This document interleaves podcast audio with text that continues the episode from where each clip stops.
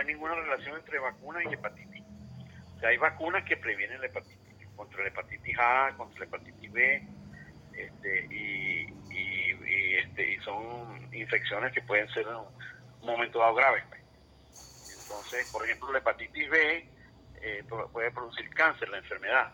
En cambio, la vacuna contra la hepatitis B evita la enfermedad y evita la hepatitis, el cáncer por el virus de la hepatitis B y evita una infección que, que debe estar la, la persona no vacunada, que es la, hepatitis E. Para que alguien le dé hepatitis E, tiene que haber dado hepatitis B y para que le dé hepatitis B no debe estar vacunado.